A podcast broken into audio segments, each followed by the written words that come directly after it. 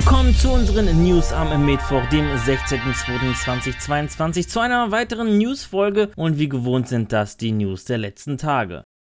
Am Freitagabend ist das Free-to-Play MMO Lost Ark auf Steam veröffentlicht worden und der Launch hatte für heftige Probleme gesorgt. Sehr lange virtuelle Warteschlangen, Login-Probleme und Ingame-Shop-Fehlfunktionen waren zeitweise dominierend. Auch die spontane Verschiebung der Launch-Uhrzeit um mehrere Stunden konnte das starke Interessen der Spieler nicht brechen. So wurden am Samstag um 23 Uhr 1.325.305 gleichzeitige aktive Nutzer verzeichnet, was den zweithöchsten Wert, der jemals auf Steam erzielt wurde, bedeutet. Nur PlayerUnknown's Battleground war im Januar 2018 erfolgreicher.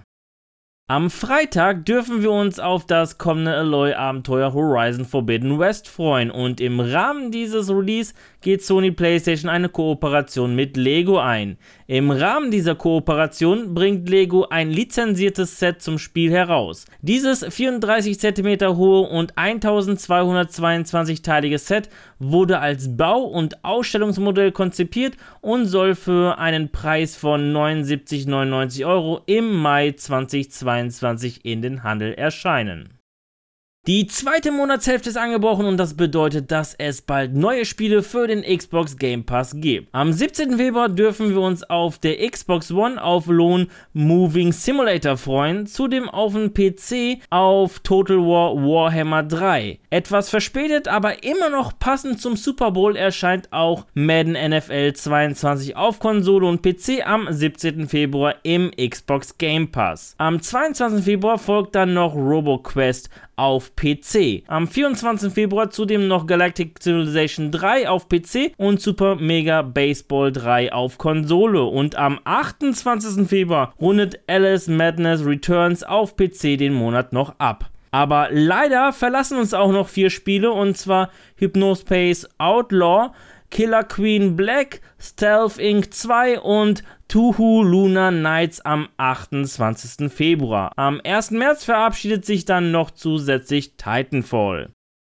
Dying Light 2 Stay Human erschien am Freitag, den 4.2. und kommt nicht nur bei uns gut weg, sondern auch bei unseren Medienkollegen. Aber die wichtigste Stimme ist natürlich eure Stimme, die der Community. Und da sind die Bewertungen deutlich im positiven Bereich. Insgesamt mehr als 25.000 Bewertungen hat Dying Light 2 auf Steam erhalten, wovon 81% positiv ausfallen. Außerdem liegt Dying Light 2 mit 272.586 aktiven Spielern auf Platz 23 der All-Time Peak Most Playable Liste auf Steam. Glückwunsch! Und als Dank gibt es für euch einen kleinen Wettbewerb, wo ihr einen leistungsstarken Gaming-PC gewinnen könnt. Und was ihr dafür tun müsst, einfach den Link unter unserem Video auf YouTube folgen. Und wer noch einen passenden Monitor zum Spiel sucht, dem kann ich den BenQ Mobius EX3210R in der Dying Light 2 Stay Human Night Runners Edition empfehlen. Ein 31,5 Zoll großer QHD HDR Curved Monitor im schicken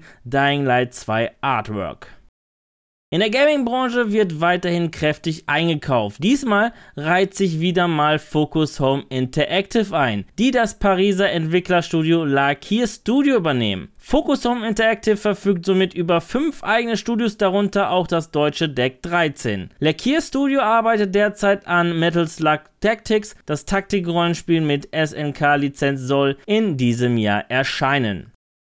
Das Cyberpunk 2077 Next Generation Update ist ab sofort für Xbox Series verfügbar. Mit dem neuen Update erwarten uns grafische Verbesserungen, Gameplay-Optimierung, verbesserte KI und vieles mehr. Und wer das Spiel nicht besitzt und sich ein eigenes Bild davon machen möchte, der kann sich bis zum 15. März 2022 die neue kostenlose Next-Gen-Testversion von Cyberpunk 2077 herunterladen und die ersten 5 Stunden des Spiels erleben.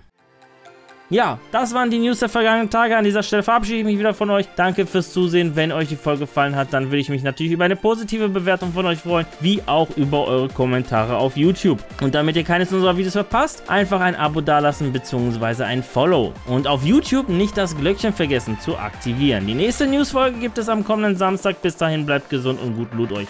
Ciao.